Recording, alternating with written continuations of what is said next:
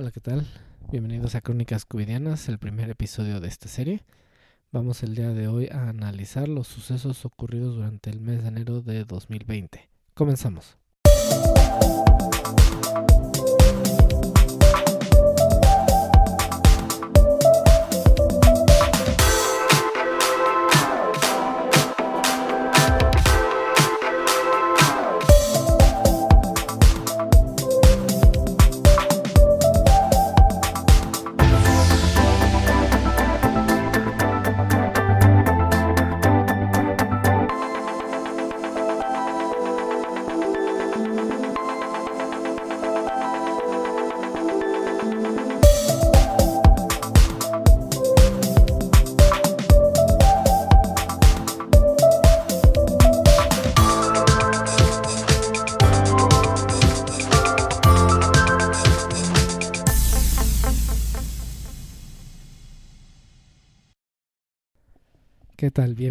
A este primer episodio de Crónicas.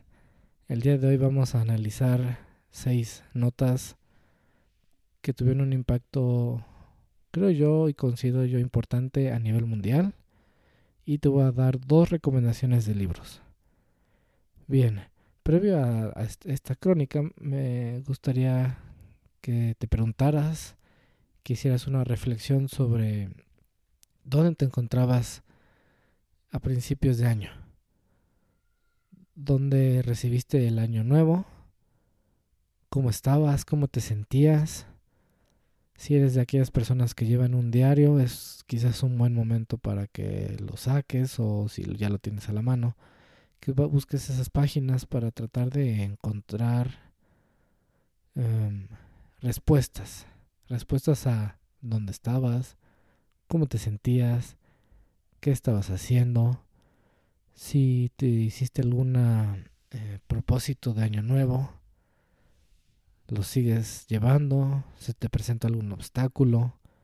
Todo esto va a ser muy importante para que iniciemos un proceso de lo que yo diría sanación, un proceso para empezar a generar resiliencia y como consecuencia de esta resiliencia un optimismo acorde a la situación mundial. Mm, te platico, yo me yo pasé un mal inicio de año, la verdad es que es esa.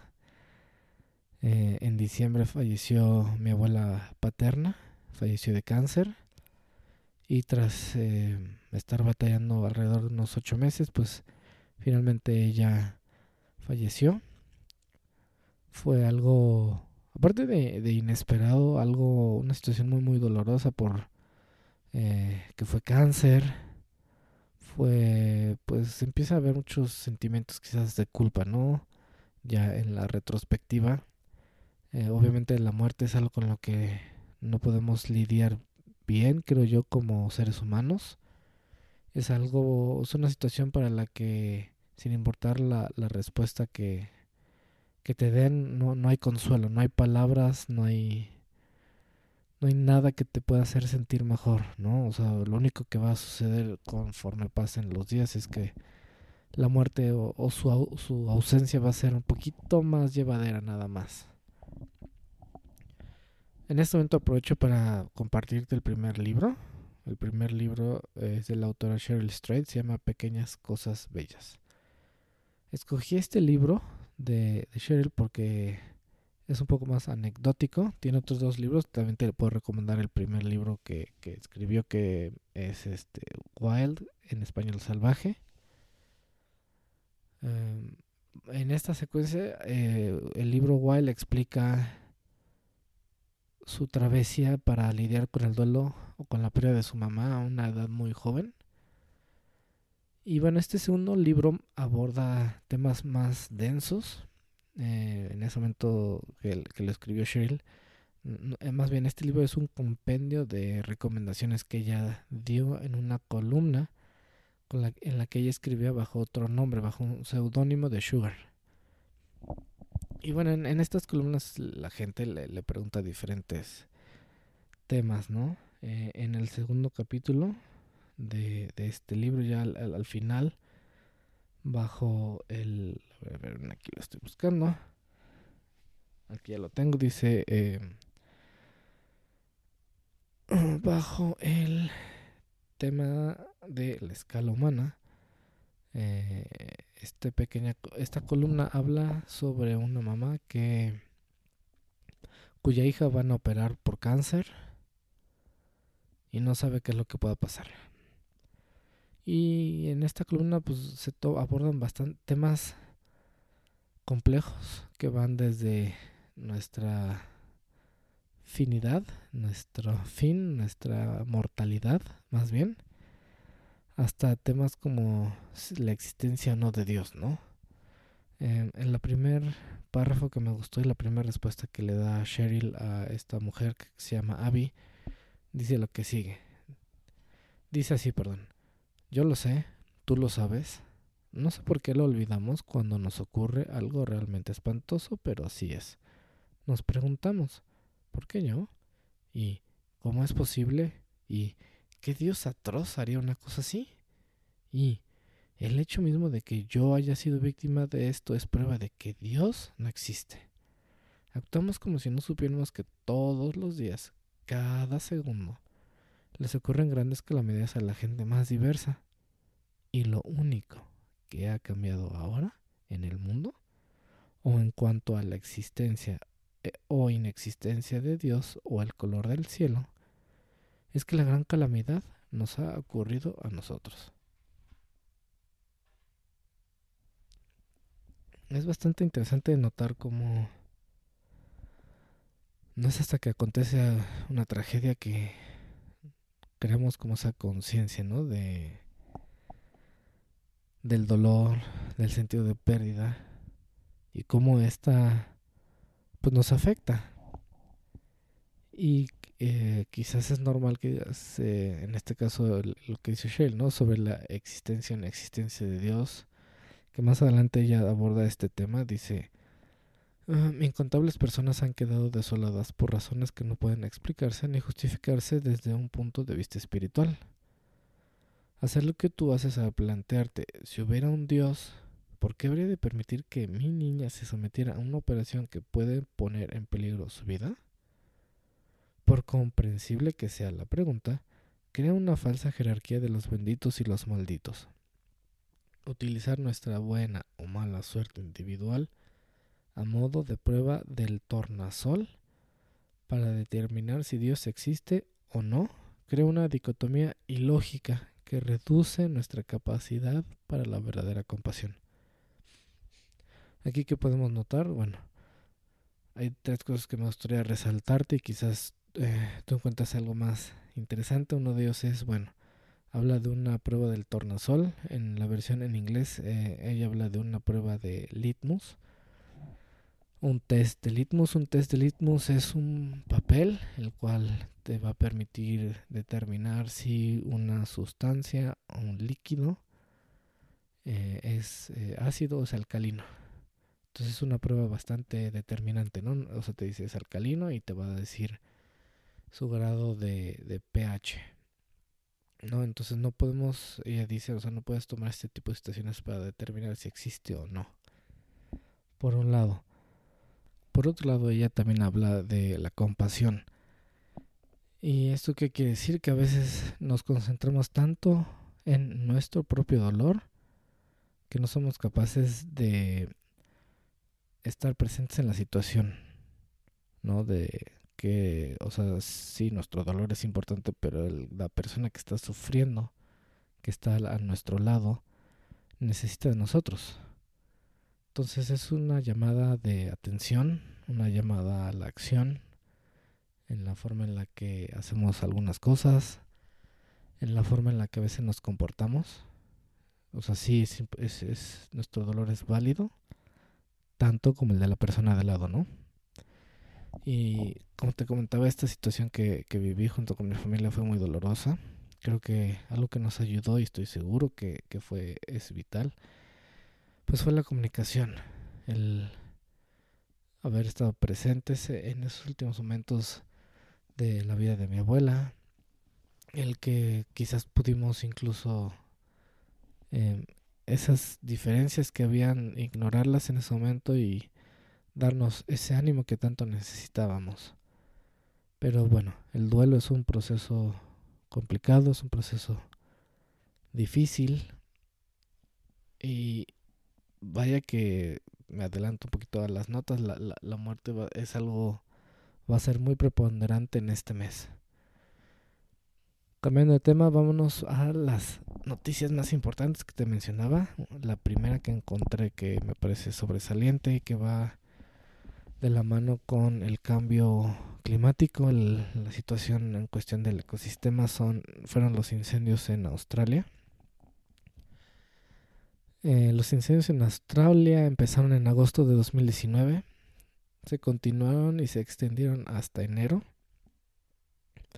Lo sobresaliente de enero fue eh, que fue tal el grado de incendios que no pudieron controlar que se perdieron más de mil millones, se calcula que mil millones de especies eh, murieron a, causa del fuego, 23 personas fallecieron y se perdieron más o menos unos 12 millones de hectáreas, algo así, por el fuego. Y más sobresaliente aún fue eh, que todos estos incendios crearon un una humo con tal densidad, con tal espesor, volumen de, humo, que este viajó hasta Chile, Argentina y Uruguay. O sea, viajó, no, se, no fue capaz de dispersarse a través de las corrientes de aire, sino que llegó hasta el otro continente. Y bueno, todo el año pasado fue... Eh, hubo bastantes noticias al respecto del cambio climático. Esta chica Greta que protestó, que quiso hacer una diferencia. Y bueno, estos incendios se salieron de lo normal, ¿no? O sea, si en Australia hay épocas de incendio, es normal en el ciclo, digamos, de la vida, ¿no? Que el, el suelo, hay incendios, se quema, se fertiliza el suelo y para que vuelva a salir nuevas plantas y vegetaciones, ¿no? Entonces sí es bastante preocupante pues esta situación, el nivel de descontrol y una de las notas que encontré al respecto del incendio fue que a pesar de esto, eh, se pudieron llevar a cabo dos eventos importantes. Me parece que uno de ellos fue un rally, otro una conferencia. Y dices, bueno, o sea, ¿dónde está el, pues el gobierno, ¿no? ¿Qué están haciendo aparte de, impedir y los bomberos y el, el agua? Pues que es importante, ¿no? Eh, el ecosistema o, o este, este, tipo de eventos, ¿no? O sea, entiendo que genera una derrama económica, sin embargo, pues, ¿dónde está como esa conciencia, no? O, ok, decidieron hacer estos eventos y se juntó dinero para estas causas, ¿no? Digo, es algo que no se menciona, pero es un buen punto para reflexionar. La segunda nota que encontré tiene que ver con eh, el ataque de Estados Unidos a Irán. Mataron a un general eh, importante en su ejército el cual se cree, de acuerdo a la inteligencia americana, pues estaba eh, llamando a las armas para atacar a Estados Unidos. Eso fue el 3 de enero que mataron al general y el día 7 los iraníes derribaron un avión comercial con 57, me parece, pasajeros canadienses. Y bueno, esto causó un, un alto grado de tensión política Primero porque los iraníes no reconocían que habían eh, errado en derribar un avión comercial. Y segundo, pues por, porque se, precisamente se derribó un avión comercial y no se sabía realmente, o sea, si no, no nada más la reacción de Canadá de reclamo, ¿no? Sino que pudiera detonar esto. Afortunadamente no pasó a más. Los iraníes lo reconocieron, pero el conflicto ya no escaló a más, o sea, hubo un poco más de conflictos de, lanzar misiles, pero hasta ahí quedó afortunadamente. La tercera noticia que encontré eh, es relacionada a este el virus de Wuhan, el nuevo virus, lo que hoy conocemos como el COVID-19 o el SARS-CoV-19. Para este mes de enero, aunque ya, ya, ya se había esparcido el virus e, en China, lo sobresaliente es la rapidez de la propagación de este virus. O sea, ya en, a mediados de mes ya se había detectado en 15 países. Esto me hace reflexionar uno sobre la facilidad de viaje que existe o que existía en ese momento. También tiene que ver con eh, la rapidez precisamente de propagación del virus y el poco conocimiento que se tenía al respecto, ¿no? O sea, se logró al parecer contener. De ahí si se haya propagado más ya se desconoce eh, y también podemos pensar, bueno, o sea, eh, digamos, eh, el virus ya estaba en México, se reportan cinco casos en Guadalajara y este y después posteriormente meses más adelante se, informa sobre una neumonía típica no entonces nos hace, bueno a mí me hace pensar un poco más sobre sobre el manejo de la información principalmente muy bien la tercera nota tiene que ver con el reloj del apocalipsis este es algo nuevo yo la verdad no había escuchado al respecto sobre este reloj eh, ¿De qué se trata? Eh, bueno, unos científicos en 1953 crearon un reloj que sirviera de referencia para medir qué tan cerca o qué tan lejos se encuentra la humanidad de un cataclismo o de un apocalipsis como tal. Eh, ¿Qué es lo que se puede ver de este reloj? Bueno, este reloj es el último cuarto de un reloj análogo. O sea, se, se ve del, digamos, del, del 9 al 12. Este reloj puede ir cambiando de posición mientras más cerca esté de la medianoche, es decir, que más cerca nos encontramos de, este cataclismo. ¿Quién determina qué tan cerca o qué tan lejos nos encontramos de ese cataclismo? Pues son dos científicos y lo hacen a través de análisis de, del análisis de la situación en la que se encuentra el mundo ya sea en cuestión de conflictos políticos, económicos, todo tipo de tensiones, ellos las analizan. Y lo más sobresaliente de, la nota de este año de enero tiene que ver con em, qué tan cerca se encuentra hoy la manecilla de las 12, que se encuentra aproximadamente 100 segundos.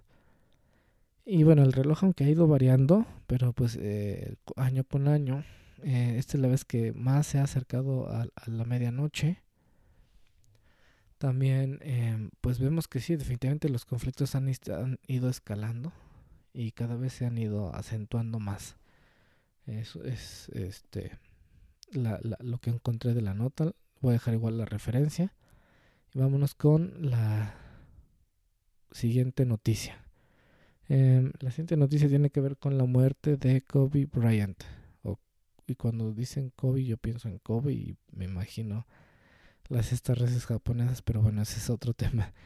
Este Kobe era un basquetbolista, ex, ex basquetbolista porque estaba retirado. Me parece que fue una figura del deporte bastante eh, mm, interesante en cuestión de su carrera. No nada más se dedicó al basquetbol. Me parece que ganó un Grammy y tenía varios logros únicos, diferente a, las otras este, estrellas de, del deporte. Él falleció en un accidente de helicóptero junto con su hija y eh, iba con amigas de, de, su hija y sus familiares. Una pérdida bastante fuerte para, para su familia. Y em, ah, yo sigo un youtuber que se dedica a hacer muebles de carpintería, la verdad es que están muy padres. Él hizo un video en eh, una mesa en tributo a Kobe. A Kobe le conocían como la mamba negra. Entonces hizo con eh, madera de nogal esta mesa en tributo y en honor a Kobe. Nuevamente tocamos el tema de la muerte. Es un tema bastante amplio. Es una constante en, pues en nuestras vidas, ¿no? Aunque quizás lo ignoremos, no, no, no, no lo queremos hacer conciencia y mi reflexión en este de esta noticia es o sea, el impacto que tuvo esta muerte súbita en, en este youtuber, en Chris, y cómo es que mm, no sabemos quién o pudiera ser nuestra fuente de inspiración, o no más un familiar, sino alguien del mundo del entretenimiento, y cómo esto moldea nuestras vidas, ¿no? Cómo te hace ser mejor individuo, cómo te insta a querer superar nuevas metas. Es un, híjole, es un tema bastante amplio y este del cual podremos estar hablando todo el día.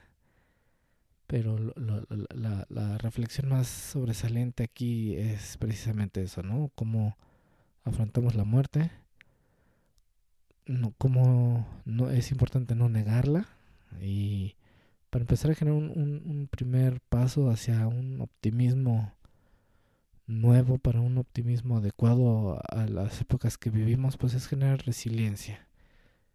Y por resiliencia entiéndase, es decir, eh, no es ponerse una armadura y ser, y que pase el clima, el mal, el, la, tempestad y, y, y, no movernos, ¿no? Al contrario, es abrazar lo que es, se viene y salir adelante con la mejor actitud. Sí, como dicen, ¿no? Lo que lo que no mata este engorda, no, no es cierto, lo que no mata me hace más fuerte, ¿no?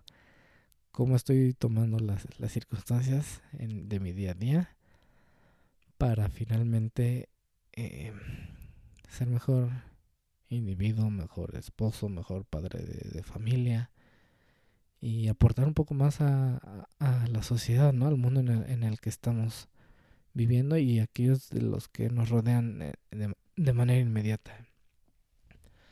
Bien, la última nota que me pareció que tiene una importancia eh, mundial es el finalmente se concluyó el Brexit el 31 de enero y bueno tras un poquito más de tres años de estar negociando y quizás postergando esta decisión el Reino Unido salió de la Unión Europea. Me parece que fue, híjole, o sea, fue sometido a votación la o no. Al parecer, eh, quienes votaron en su mayoría eran gente eh, mayor, gente que no comprendía un poco la implicación o lo que implicaba haber formado parte de la Unión Europea y lo que implicaba en ese momento salirse y todo lo que eso conllevó en cuestiones de tratos comerciales, eh, cuestiones de aduana, todo, todo lo que va involucrado, ¿no? pensar en todo el tiempo que tomó gestar este, esta Unión Europea, esta comunidad, en la cual habría libre tránsito, en la o sea, pues, se, se, veía como una, como una utopía, ¿no? Pensar que muchos países se pongan de acuerdo para establecer misma moneda, mismas políticas, eh, libre tránsito. Entonces, pues la verdad es que qué mal que Reino Unido la gente votara así y pues que no pudieran revertir la, la decisión. A este respecto y es propio de este podcast de las crónicas covidianas hablar de el segundo libro que te voy a recomendar. Este segundo libro eh, va a ser una constante en este podcast por eh, que explica lo que estamos viviendo. El libro es de Nassim Nicholas Taleb, se llama El Cisne Negro. Y el Cisne Negro aborda la vida desde una nueva perspectiva. Y desde el principio del libro, Nassim eh, deja muy en claro que, es un, cisne negro. Y la verdad es que ahorita les estoy buscando las citas que encontré, me parece muy interesante. Y él dice en una de las citas, dice, la lógica del cisne negro hace que lo que no sabemos sea más importante que lo que sabemos. Bueno, esta primer eh, cita la verdad es que es bastante interesante la, la lógica con la que él te pide que nos pide que abordemos hoy en su mayoría la vida no nos regimos porque ah, como ya me sé el camino de A a B pues va a seguir siendo el mismo camino no pero la lógica del cine negro te dice no aguanta. Preocúpate por lo que no sabes. Es más importante lo que no sabes que lo que sabes porque lo que sabes no te va a llevar quizás por el camino más seguro. Porque en un en principio no conoces ese camino, no sabes qué va a suceder y no puedes querer establecer o entablar un, un diálogo o actuar para algo de lo que no sabes. De hecho, eh, un poquito más antes, porque esto es eh, en el prólogo, él eh, dice lo siguiente. Déjenmelo aquí, lo está encontrando. Dice, hablando del cisne negro, dice, primero, es una rareza, pues habita fuera del reino de las expectativas normales, porque nada del pasado puede apuntar de forma convincente a su posibilidad. Segundo, produce un impacto tremendo. Tercero, pese a su condición de rareza, la naturaleza humana hace que inventemos explicaciones de su existencia después del hecho, con lo que se hace explicable y predecible. Entonces, analizando estos tres puntos, o sea, él dice el primero, ¿no? La rareza. Eh, él pone un ejemplo muy concreto que es este el atentado del 11 de septiembre de las Torres Gemelas. Cómo es que no había o no hubo en ese momento ningún nada, nada que indicara propiamente que eso iba a suceder hasta que sucedió. En el, en el segundo punto él dice, dice, pero un impacto tremendo, es, es correcto, o sea, yo recuerdo haber estado en la secundaria y de repente escuchar en la escuela, no, es que está pasando esto y este se están, están derribando las torres gemelas y casi casi como que regresen a sus casas, ¿no? Y estar viendo el noticiero y ver que se derrumba una torre, ver que se derrumba otra torre y posteriormente la, la crónica de, de, los noticieros de decir se está derrumbando otro edificio alrededor del ataque al Pentágono y como veamos en todo momento a los Estados Unidos no como una nación poderosa, potente, a la que nadie le podía hacer nada y de repente eran los más vulnerables. Y posteriormente lo que conllevó toda e, esta edición, el, aumentar la seguridad en los aviones, los filtros en los aeropuertos. Pero es muy cierto, o sea, nadie lo vio venir. Y esa situación se está pareciendo a lo que estamos empezando a vivir. O sea, ya desde este mes en enero empezamos a ver con la nota que les mencionaba, ¿no? Cómo empieza a haber brotes de, de este nuevo virus, del COVID y cómo, pues al parecer, o sea, se generaron alertas en los países en los que se, se detectó, pero no pasó más, ¿no? ¿no? No se le dio la importancia. Como no había conocimiento, no hacían mucho del virus, pues quizás sí se trató con cuidado a la gente y a lo mejor esa gente se recuperó, pero no sabemos de cuánto más continúan infectando y cómo el virus se propagó, ¿no? Previo a que esto fuera declarado una pandemia. Y bueno, el tercer punto que menciona aquí Nassim es dice que, dada su rareza, dice, que buscamos inventar explicaciones posterior al hecho para eh, tratar de hacerlo explicable y predecible. Entonces, eh, en este punto todavía no acaba la pandemia, no sabemos cuándo y cómo va a acabar. Y entonces vamos a querer nosotros posteriormente, me imagino, con lo que está diciendo aquí Nassim, es tratar uno de explicarlo, de justificar y entonces empezar a implementar nuevos protocolos o formas de hacer y de deshacer. Y pues vamos a en el mismo círculo, ¿no? Nos vamos a empezar a querer preparar para más pandemias, pero la verdad es que no sabemos qué vaya a acontecer. Eh, hay otro principio que me gustó mucho de este libro. No, debo ser sincero, no lo he acabado de leer.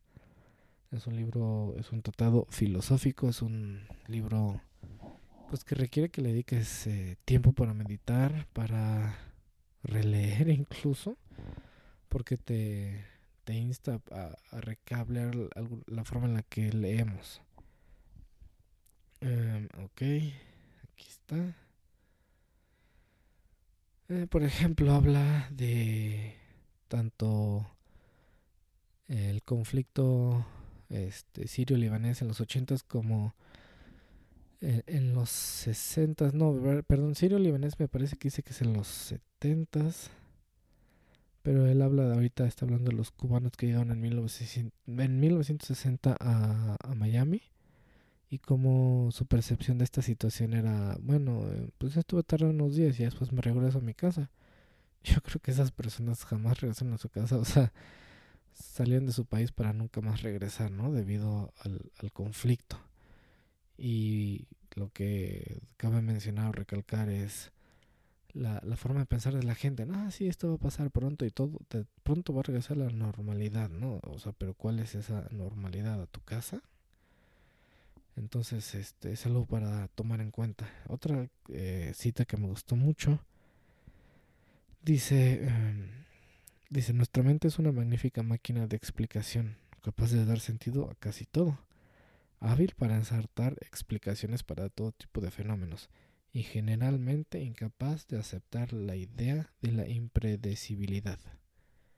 Wow. Vaya que es muy cierto, ¿no? Que a veces este, vemos ciertas situaciones o, eh, por ejemplo, ¿no? con las notas que te mencioné de, este mes de enero y decir, o sea, pues no, no, no creímos nunca que, escalaran a tal grado, ¿no? O que, por ejemplo, la noticia de Australia, pensar en una nube de esa de humo, esa nube de humo con ese tamaño, ese espesor, esa densidad, y que atravesara todo el mar y llegar al otro continente y querer darle una explicación, no sé si hay una explicación lógica, pero eh, pues simple y sencillamente sucedió, ¿no? Y podremos decir es una serie de eventos que todos hemos, a la que todos hemos contribuido, ¿no? Desde el uso de combustibles fósiles, la, la, basura, el depósito de la basura, hábitos, todo, todo esto va, va envuelto, ¿no? Em, eh, estos son los dos libros que tengo recomendados para, para este primer episodio, que es este Pequeñas Cosas Bellas de Cheryl Strait y El Cisne Negro. Voy a tratar de tener un poquito más de notas para el siguiente episodio. La verdad es que me, ha hecho reflexionar mucho este primer libro. Digo, perdón, este libro de, de Nassim. Y me gustaría subrayar un último punto que, es donde eh, ya lo leí, pero más adelante refiere a este punto. Eh, dice es eh, lo que yo lo que llamo platonicidad, siguiendo las ideas y la personalidad de Platón. Dice es nuestra tendencia a confundir el mapa con el territorio, a centrarnos en formas puras y bien definidas, sean objetos como los triángulos o ideas, ideas sociales como las utopías y hasta las nacionalidades.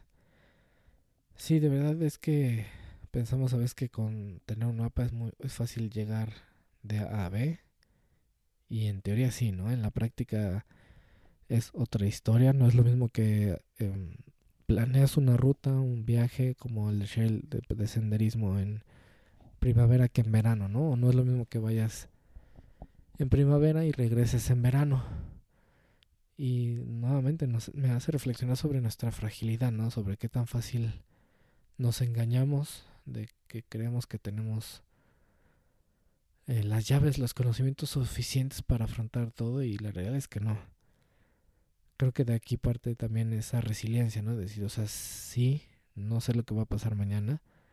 Sí, quizás tengo o no tengo herramientas, pero la mejor manera en la que puedo abordar lo que depare el futuro es a través de, pues, uno, de la reconciliación, ¿no? O sea, de, y de la, un poco lo que te mencionaba al principio de, replantear y meditar en, lo que pasa, en lo que pasó este mes, cómo lo viviste, este, por ejemplo, lo que yo hice, eh, aparte de la investigación de las notas, fue en mi teléfono tengo activada mis rutas, las ubicaciones en los mapas de, de Google y lo que hice fue ver un recuento de dónde fui como para valorar lo que hice en ese momento y lo que me pareció en ese momento algo tan cotidiano que hoy no se puede hacer, ¿no?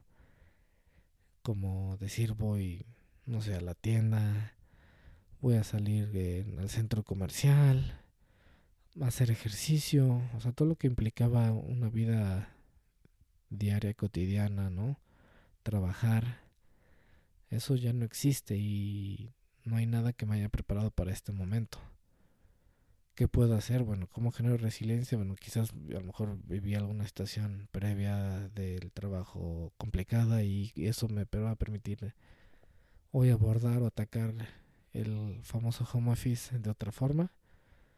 Es una posibilidad, pero pues sí, definitivamente a veces nos engañamos y es una manera de generar optimismo es precisamente romper con ese engaño.